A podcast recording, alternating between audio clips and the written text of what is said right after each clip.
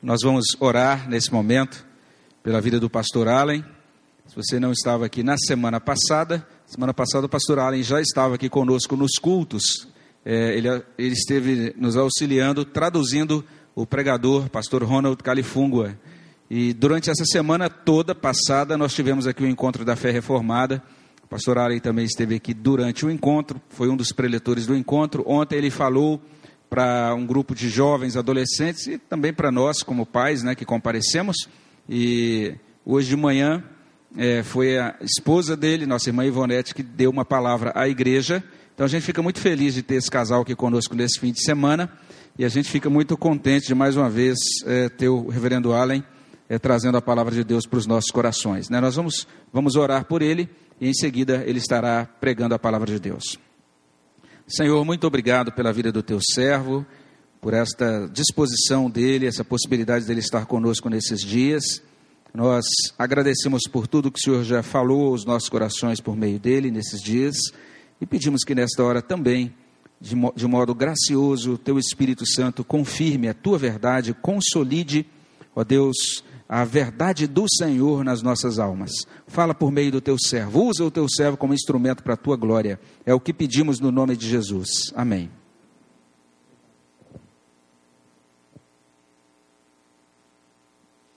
Irmãos, boa noite.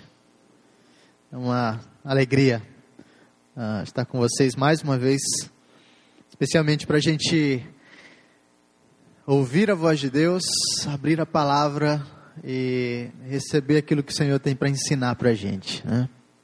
E é assim que eu vou pedir então que você abra sua Bíblia no Salmo de número 42.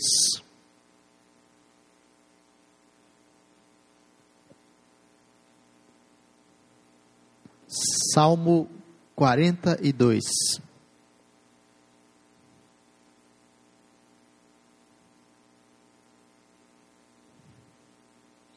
A gente vai fazer a leitura do capítulo inteiro. E esse vai ser o texto então de nossa reflexão nessa noite. Salmo 42. O texto diz o seguinte: Como suspira a corça pelas correntes das águas, assim por ti, ó Deus, suspira a minha alma. A minha alma tem sede de Deus, do Deus vivo. Quando irei e me verei perante a face de Deus?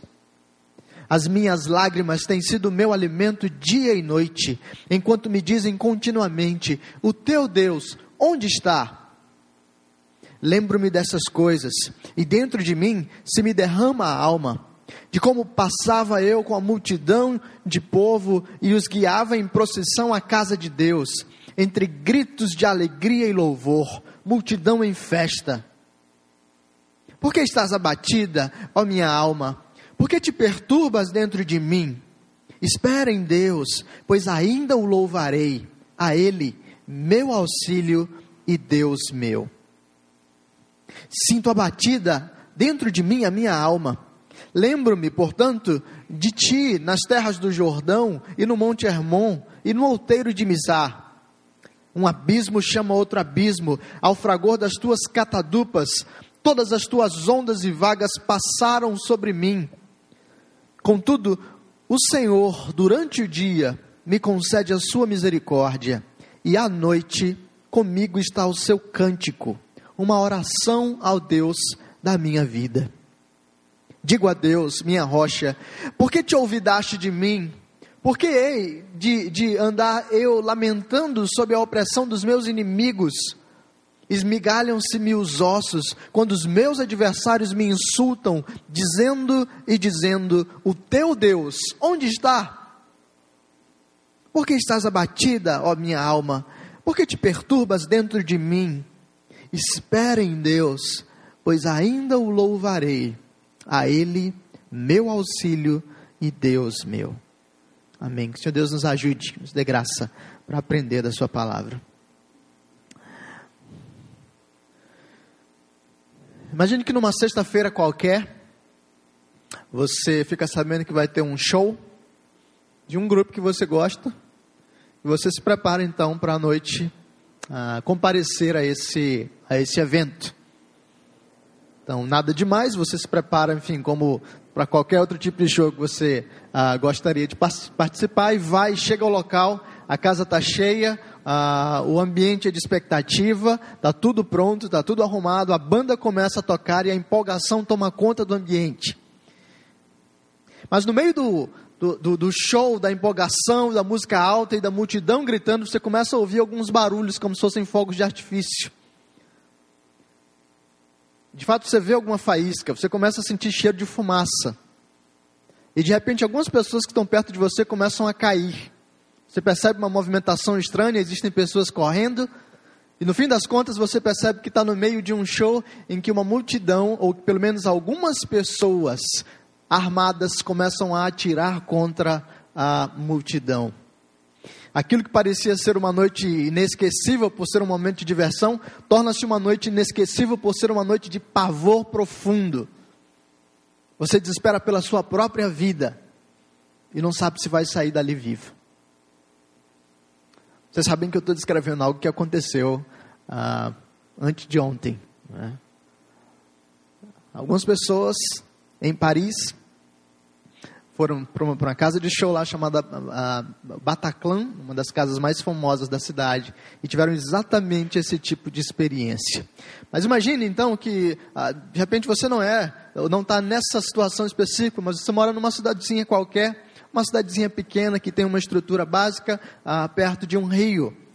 E de repente você tem a notícia de que duas barragens desse rio foram destruídas e agora o que vem sobre a sua cidade, destruindo completamente a estrutura, as possibilidades de vida, é, são, é, é um tipo de lama completamente tóxica que vem varrendo, matando animais, ah, destruindo vegetação e tirando a vida desse rio como um todo. E aí você sabe que agora eu estou falando de um evento mais próximo da gente, que aconteceu na cidade de, de Mariana. O que tem acontecido perto de nós ou longe, mas que de alguma maneira nos afeta, nos coloca em contato com a realidade do sofrimento humano. A gente está em um sentido bem, é, bem protegido, né? bem longe de Paris e até um pouquinho longe de, de Mariana. A gente não está experimentando esse tipo de agonia profunda que essas pessoas experimentaram nessas situações. Mas se existe um lugar onde a gente se encontra com aqueles habitantes de Paris, um lugar onde a gente se encontra com os moradores da cidade de Mariana, é esse lugar da angústia, o lugar da dor, o lugar do sofrimento. Pode ser que a represa da cidade não tenha, não tenha ah, sido destruída aqui, mas certamente você sabe que ia ter um coração cheio de dor. Talvez o seu serviço tenha sido afetado pela crise econômica do nosso país e talvez você tenha perdido seu emprego.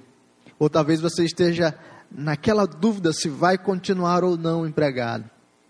Talvez você esteja experimentando uma crise profunda no seu casamento, que tem em muitos aspectos tirado o seu sono e feito você sofrer de maneira profunda e dolorosa. Talvez você esteja doente e a doença tem tirado a sua paz, tornado você ansioso, Talvez não apenas a dor física, como a dor no coração de maneira mais profunda, tem feito você ah, quase definhar diante da doença que agora atrapalha você. Talvez você tenha perdido alguém querido. Isso tem redimensionado e reorientado a sua vida de maneira que as lembranças continuam a atormentar você. Nós nos encontramos no campo do sofrimento e da angústia. Todos nós passamos por isso cristãos, não cristãos, parisienses, brasileiros, calvinistas, arminianos, palmeirenses, corintianos, todos experimentamos a dor, a agonia, a angústia, o sofrimento. A grande questão, irmãos, é como é que nós podemos lidar com algumas das perguntas que surgem no meio do conflito. Por que, que Deus me permitiu que eu passasse por isso? Por que, que Deus não segurou o meu emprego? Por que, que Deus não guardou a minha esposa? Por que, que Deus não protegeu a vida do meu filho? Por que, que Deus não abençoou a minha igreja? Todas essas perguntas que surgem no meio da agonia e da dor precisam de algum tipo de resposta, de algum tipo de consideração. E aí que fica, e aí que vai fazer toda a diferença a maneira como nós olhamos para as situações, para os contextos, para os desafios. e percebemos a ação de Deus e a orientação de Deus para a nossa atitude e para a nossa postura. O Salmo 42 é um salmo excelente para nos ajudar a olhar para isso. Nesse momento em que o mundo sofre, e que nós especificamente sofremos em pelo menos alguma área de nossa vida, a consideração da realidade da angústia na vida de algumas pessoas da Escritura e a maneira como eles eh, responderam a esse tipo de situação é extremamente produtiva para nós. É algo que nos ensina e que nos encoraja. O Salmo 42 foi escrito pelos filhos de Corá ou para os filhos de Corá. Existiam, uh, existiam algumas possibilidades de compreensão aqui. A data é incerta e a circunstância também é incerta.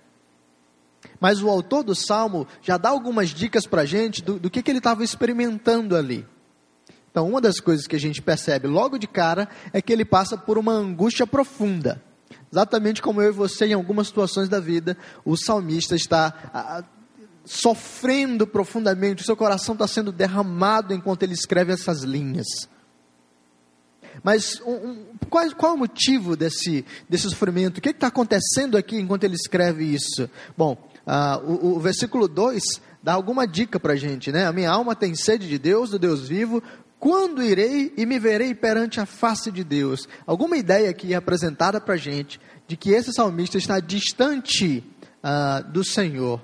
Mas como é que essa distância se manifesta? Versículo 4 ele diz: Lembro-me destas coisas e dentro de mim se me derrama a alma de como passava eu com a multidão de povo e os guiava em procissão à casa de Deus, entre gritos de alegria e louvor, multidão em festa. Olha só. O salmista indica para a gente a realidade de que ele possuía alguma função litúrgica ah, no meio do povo de Israel. Ele guiava a procissão, ele de alguma maneira conduzia o cortejo na adoração ao Senhor, mas isso deixou de acontecer. Então existe um afastamento de Deus e aquela, aquele ah, ministério que ele possuía já não mais é, é revelado. E por que isso acontece? O texto vai dizer: ele agora não está mais na presença do Senhor, perto do templo do Senhor em Jerusalém. Versículo 6 diz: Sinto abatida dentro de mim a minha alma. Por, Lembro-me, portanto, de ti nas terras do Jordão e no Monte Hermon e no outeiro de Mizar. O Monte Hermon, as terras do Jordão, estão um pouquinho distantes de Jerusalém. Esse salmista está separado da sua terra. E parte do que, que faz o seu coração chorar profundamente é essa distância do Senhor. Agora, talvez a gente possa entender isso aqui um pouquinho errado. O ponto aqui não é apenas saudades. Todos nós temos saudades. Às vezes quem vem de fora, né, ah, chora um pouquinho lembrando da sua terra e aquilo que, que enfim, já, já experimentou. E, ah, há, há saudades aqui, não há dúvidas. Mas para o povo de Israel, irmãos, no Antigo Testamento, a presença do Senhor era manifesta de maneira profunda e clara no templo. A distância de Jerusalém e do templo não era apenas um, um, algo que produzia saudade no meio do povo de Deus, mas algo que revelava uma completa desintegração de sua identidade como povo do Senhor, de como povo, é, de, de, é, como povo íntimo de Deus. Portanto, o coração angustiado do salmista não é apenas que ele está com saudade de casa, mas é que ele, se percebendo distante de Jerusalém, distante do templo, distante das suas funções como levita, de conduzir a procissão, ele se percebe ah, em ruptura quanto àquilo que ele é e quanto, seu, quanto ao seu próprio relacionamento com o Senhor. Ele é alguém afastado de Deus, e essa distância, possivelmente causada pelo exílio, corta profundamente na sua alma, na sua carne, no seu, no seu coração. O salmo tem uma estrutura dupla. Você pode ler uh, observar quando você lê durante a semana na sua casa. Mas uh, é uma poesia, lembre-se disso. Então a estrutura é basicamente essa. Do versículo 1 até o versículo 5, você tem. Do versículo 1 ao 4, você tem uma primeira estrofe. E no versículo 5 você tem um tipo de refrão. Então você pode usar do versículo 1 ao 5 uh, ah, o primeiro bloco. Então, o fim do bloco está lá no versículo 5 que diz: Por que estás abatida, ó minha alma? Por que te perturbas dentro de mim? Espera em Deus, pois ainda o louvarei, a Ele o meu auxílio e meu Deus. E aí você percebe que entra um segundo bloco, porque ele inicia no, no versículo 6, e lá no versículo 11 ele vai repetir exatamente o mesmo refrão que foi do versículo 5. Versículo 11 ele diz: Por que estás abatida, a minha alma? Por que te perturbas dentro de mim? Espera em Deus, pois ainda o louvarei, a Ele, meu auxílio e Deus meu. Alguns manuscritos antigos ah, trazem o Salmo 42 e o Salmo 43 juntos, como se fossem um, uma poesia só. Então, se você for para o Salmo 43 e olhar lá no versículo 5, ele conclui exatamente com o mesmo refrão: Porque estás abatida, minha alma, porque te perturbas dentro de mim? Espera em Deus, pois ainda o louvarei, a Ele meu auxílio e Deus meu. Embora tenha duas estrofes, as poesias, os, os, os versos tratam da, do mesmo tema: esse coração angustiado, lutando com a sua própria dor, mas brigando consigo e com o Senhor para encontrar esperança. E é, e é baseado nessa, nessa dinâmica que a gente vai olhar para o Salmo 42. O que a gente vai ter basicamente aqui uh, é um retrato da angústia e um retrato da esperança. Então, o que a gente vai olhar nesse salmo é um retrato da angústia e um retrato da esperança. Uh, eu vou ser uh, sucinto, eu vou ser breve, mas a gente vai ter uma percepção interessante aqui. Primeiro, um retrato da angústia.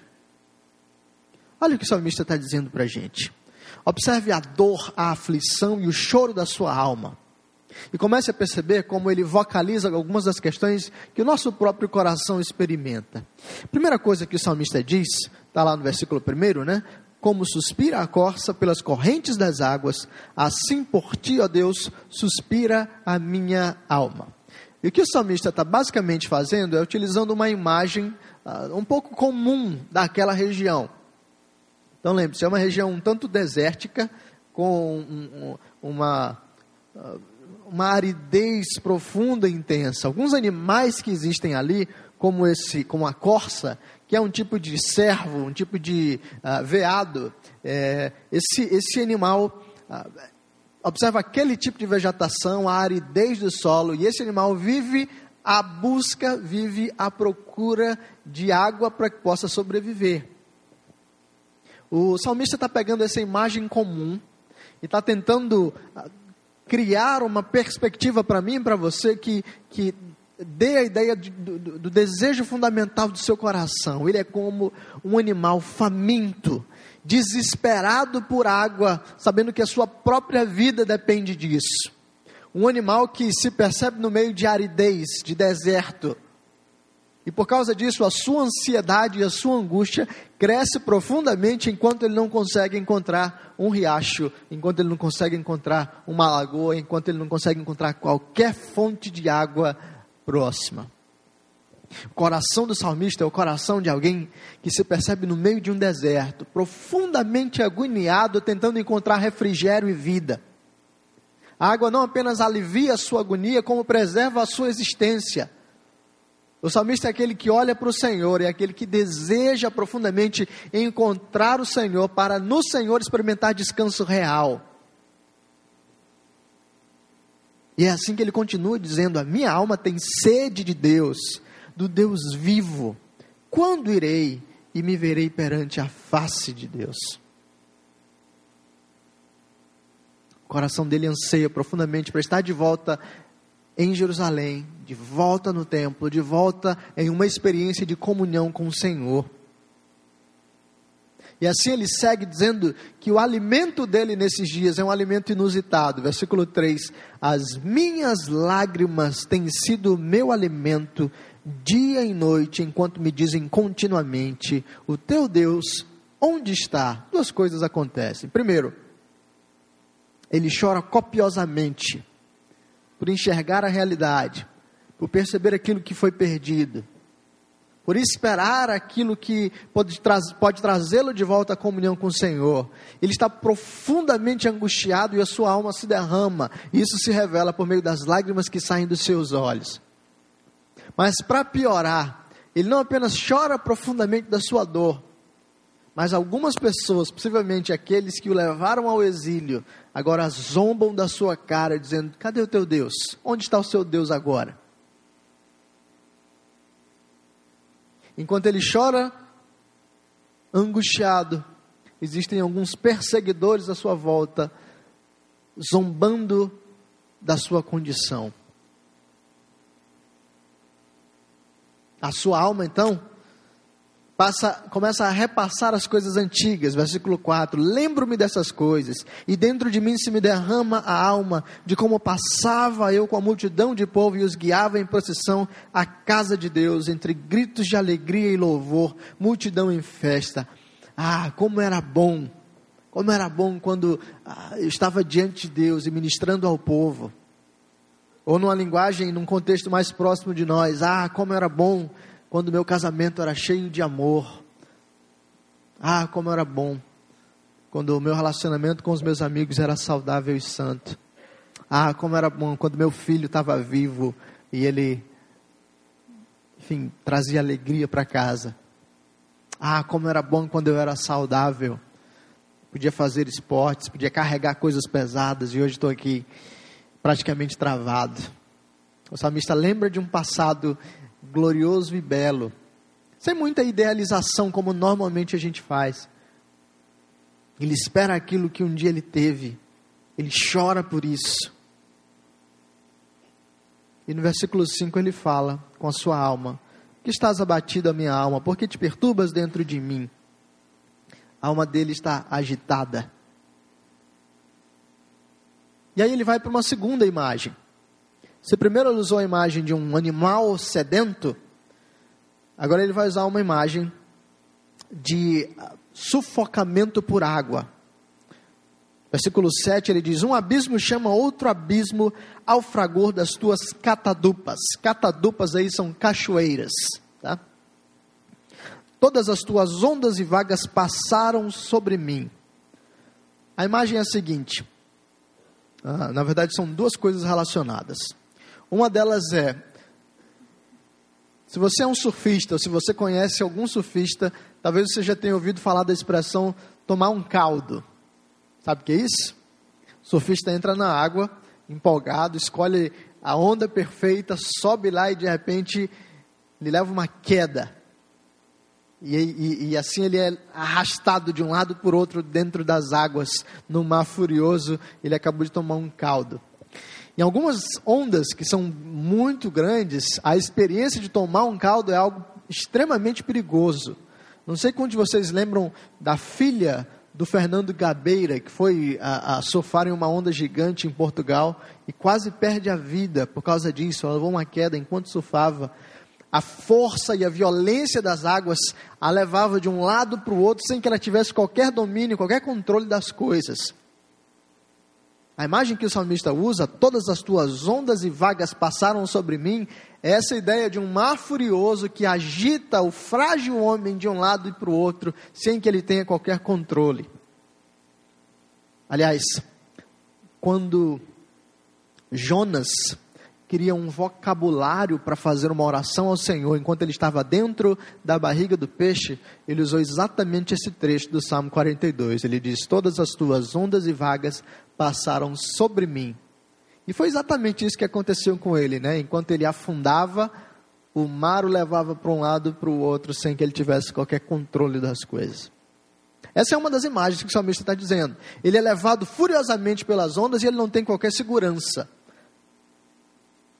A outra imagem é de uma cachoeira que cai continuamente sobre o salmista. Um abismo chama outro abismo ao fragor das tuas catadupas. Existe um tipo de tortura, talvez você conheça de ter visto em algum filme, em que as pessoas colocam um pano sobre o rosto do, do torturado e começam a derramar água sobre ele. E ele tenta respirar e não consegue, porque a água está lá o tempo todo sendo derramada continuamente sobre o seu rosto. Ele não pode é, aspirar, porque ele vai se sufocar com a água. A imagem aqui é muito parecida. Experimente ficar debaixo de uma cachoeira, recebendo água direto e tentando respirar. Não dá certo, você vai sufocar. Você pode morrer, inclusive. A imagem do salmista é de alguém que está sendo sufocado, de alguém que está debaixo de uma cachoeira contínua ah, e que não tem, então, possibilidade de vencer a força das águas e não consegue, então, sobreviver por conta, por conta própria. A angústia, então, irmãos, é profunda nesse salmista. Finalmente, no versículo 10, ele diz: Esmigalham-se-me os ossos quando os meus adversários me insultam, dizendo e dizendo novamente: O teu Deus onde está? Esse é o retrato de alguém aflito. Que pode ser em uma situação e um contexto um tanto diferente de nós, mas que reflete sensações semelhantes às nossas, eu acredito. Talvez o seu coração seja exatamente, exatamente como o do salmista, que se imagina ou se percebe como um animal sedento, desesperado por algum tipo de refrigério, de alívio. Talvez na sua experiência de agonia, dor, de ruptura e fragmentação, algumas pessoas à sua volta têm zombado ou criticado você, e isso só faz massacrar ainda mais a sua a sua paz, a sua vida. Talvez você seja aquele que só olha para o passado com um sentimento de, de tristeza, de saudade e de uh, angústia por não mais ter aquilo que um dia teve. Talvez você tenha a sensação de que os seus ossos estão sendo esmigalhados de dor profunda por aquilo que hoje acontece com você e está fora do seu controle. O retrato da angústia, irmãos, apresenta para nós a realidade de um homem que honestamente revela a sua dor e o seu coração.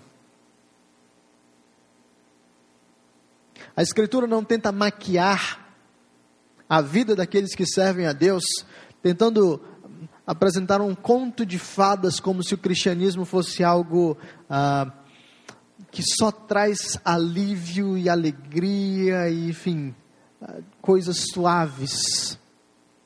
Homens que caminham com Jesus, homens que são filhos de Deus, experimentam por algumas crises que são profundas e dolorosas passam por algumas situações que nos deixam exatamente como a atitude do salmista no Salmo 42, sem saber o que, uh, o que pensar, sem, sem compreensão e respostas adequadas, sem as categorias necessárias para avaliar aquela, aquela experiência. Como é que você avalia o atentado em Paris? Como é que você avalia a tragédia Mariana?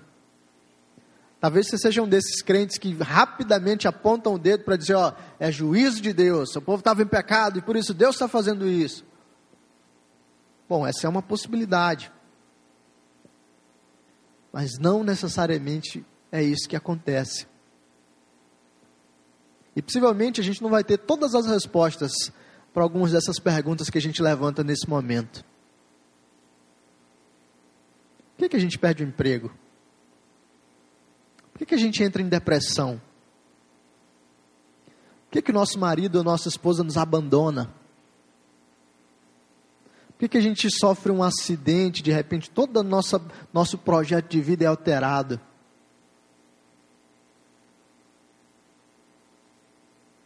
O salmista não escondeu a agonia do seu coração, e eu e você não precisamos esconder a agonia do nosso também.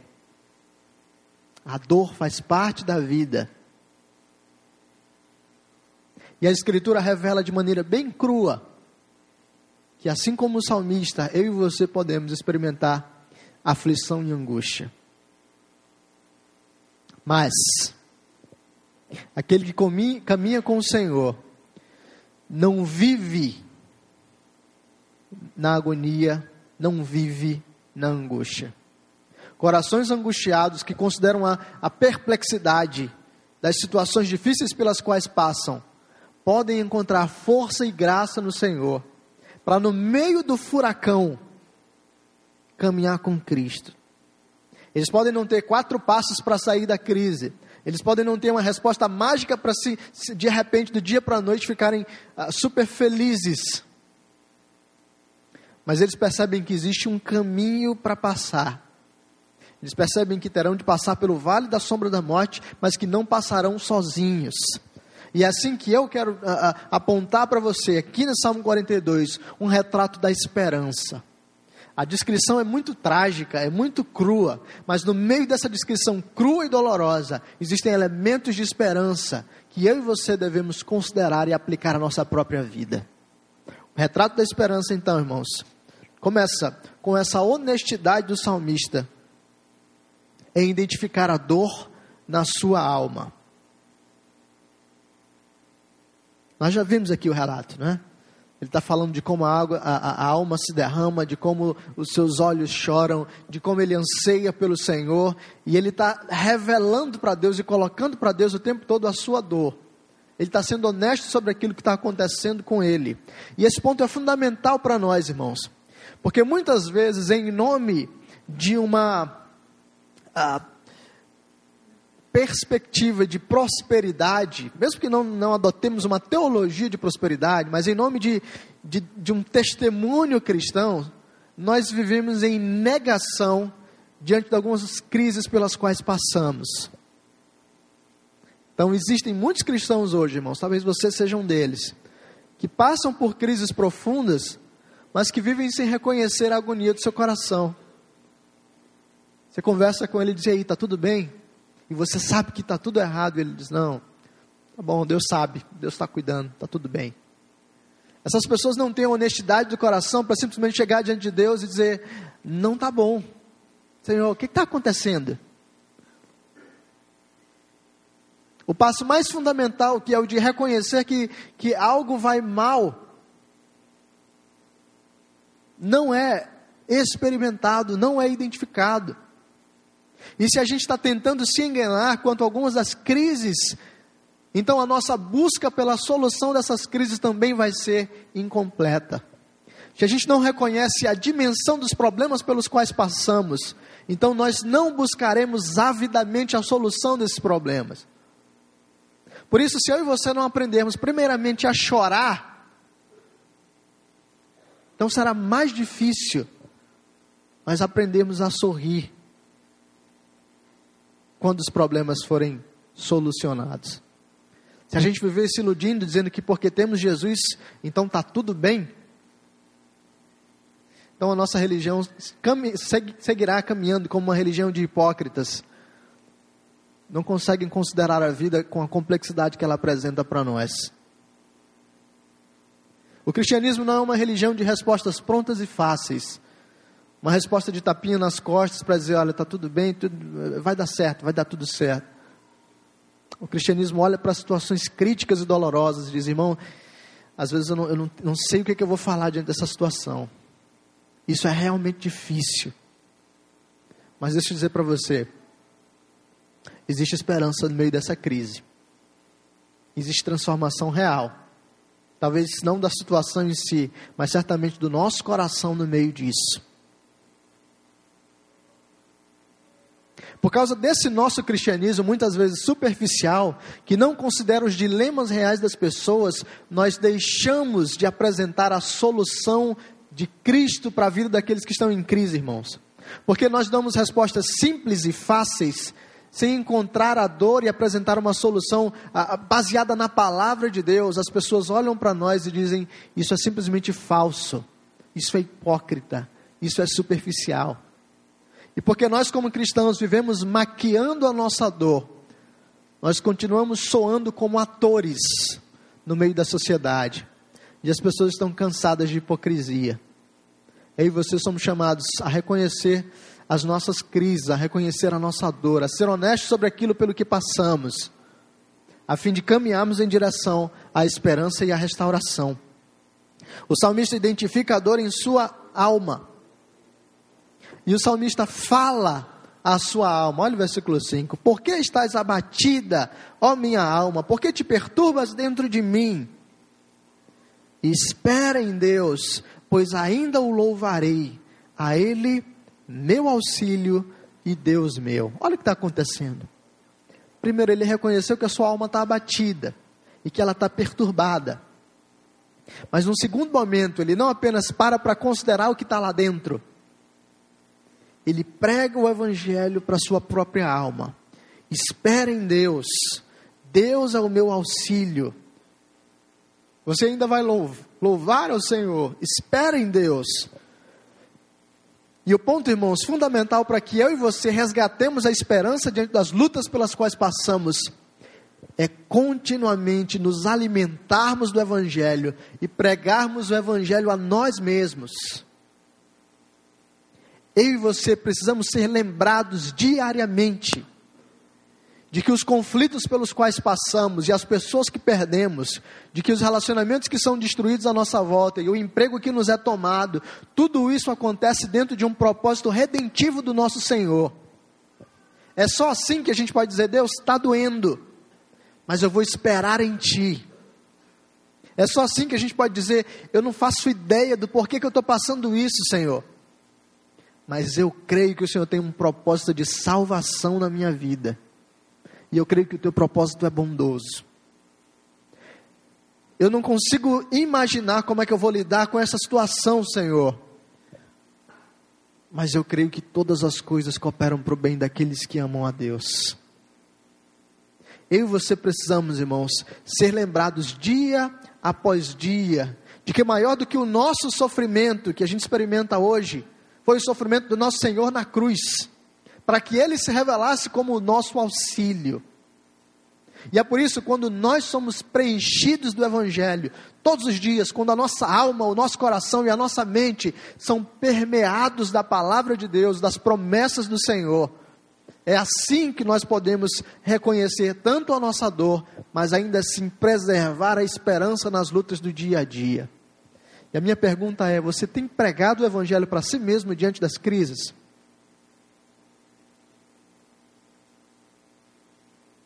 Você que, por exemplo, perdeu o emprego no meio da crise econômica, você tem lembrado da promessa bíblica que diz: O meu Deus, segundo a sua riqueza, há de providenciar para vocês todas as coisas. Você que está no limiar de perder o emprego, você tem lembrado do evangelho revelado em Mateus capítulo 6, em que Jesus diz: Eu sei do que vocês precisam Olhem para os lírios, olhem para os passarinhos. Deus os alimenta e os veste. Vocês valem muito mais do que isso. Será que Deus não vai cuidar de vocês? Você que de repente passa por crise no casamento e tem sido consumido por isso, você tem se lembrado da promessa do Senhor, de que Ele suprirá o seu coração de tudo aquilo que você precisa de fato e de que o projeto de Deus para a sua família é de graça e de paz. Você que tem ansiedade quanto à sua vida profissional e de repente sofre porque não passou em algum concurso ou porque está numa expectativa profunda de conseguir um cargo. Você tem se lembrado da promessa de Deus de que Ele cuidará de você e guiará a sua vida de acordo com a sua bondosa providência. Você tem pregado o Evangelho para você mesmo? O que, que você está abatida, minha alma? O que, que você está perturbada? Espera em Deus, que você ainda vai louvá-la. Espera em Deus, Ele é o meu auxílio.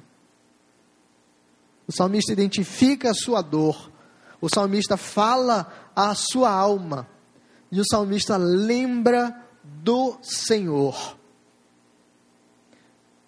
Quem é Deus para ele? Meu auxílio e Deus meu.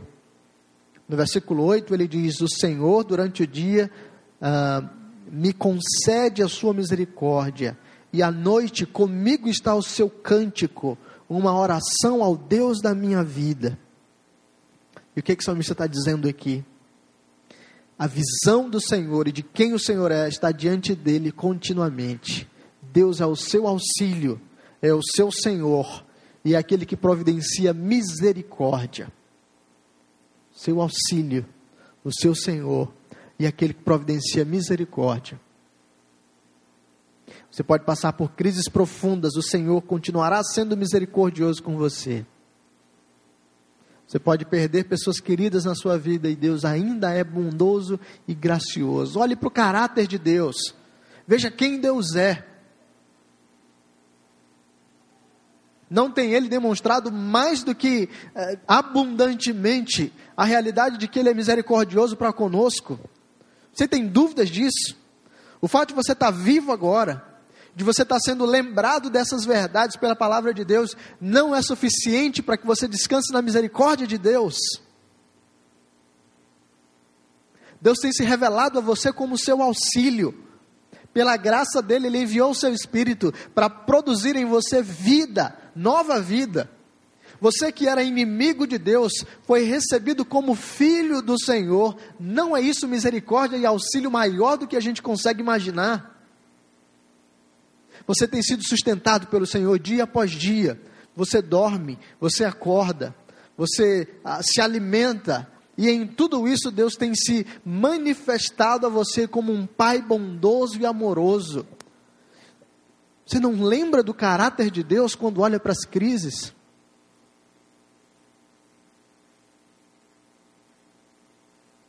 Deus é um Deus presente. Salmista diz: O Senhor me concede a sua misericórdia durante o dia. E ele está basicamente reconhecendo que Deus está com ele no meio da aflição. O Senhor é um Deus que ouve. No versículo 9, ele está orando ao Senhor, dizendo: Digo a Deus, minha rocha, por que, que o Senhor se esqueceu de mim?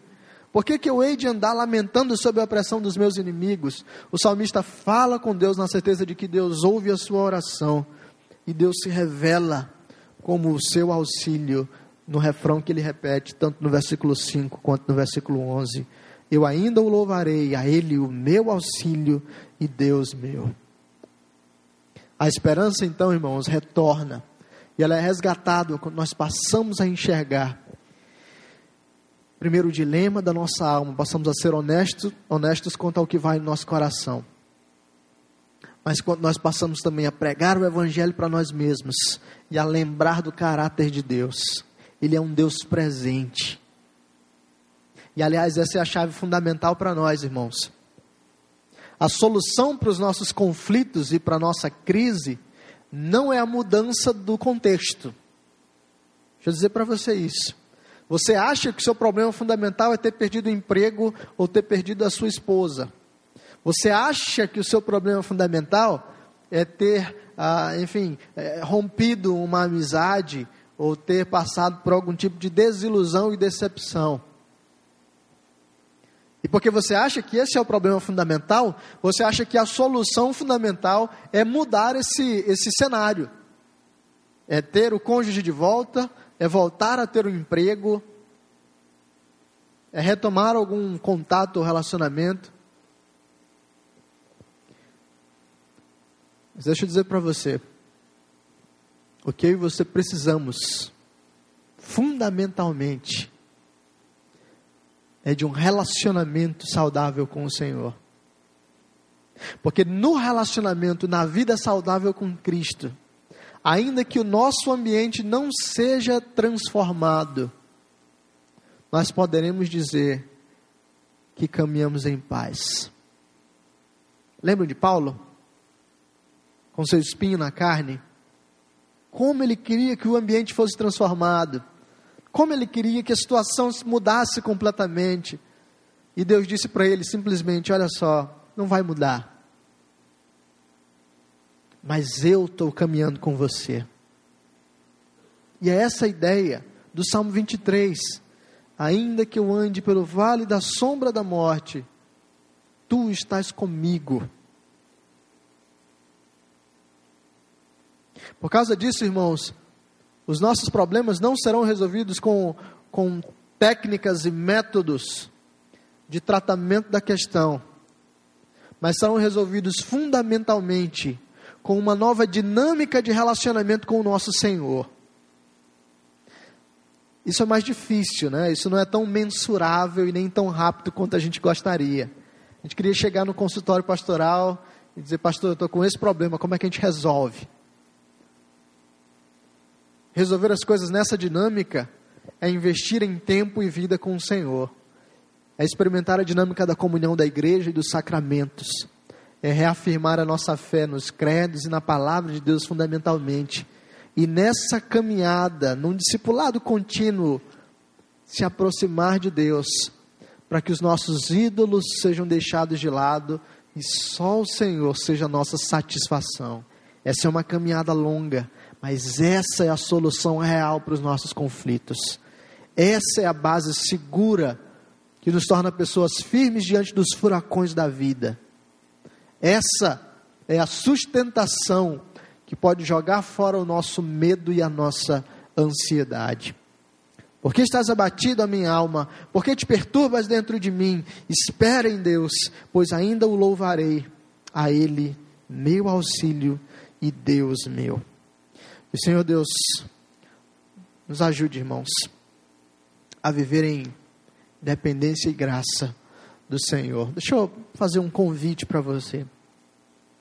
Se você já tem vida com Jesus, se você já é, é um cristão, o desafio bíblico para você é de aplicar esses aspectos aqui do salmista. Seja honesto quanto à sua alma. Ouça a sua alma. Sabe essa pergunta? Por que você está abatida, minha alma? Essa é uma pergunta muito útil. Só para dar um exemplo simples, às vezes a, a gente está aqui no, na primeira metade do mês, a gente é uma pessoa amável, né? E, e engraçada e faz piadas. E na segunda metade do mês a gente torna pessoa, pessoas mais agoniadas, né? às vezes impacientes e às vezes a gente não identifica isso. Às vezes é uma razão muito simples.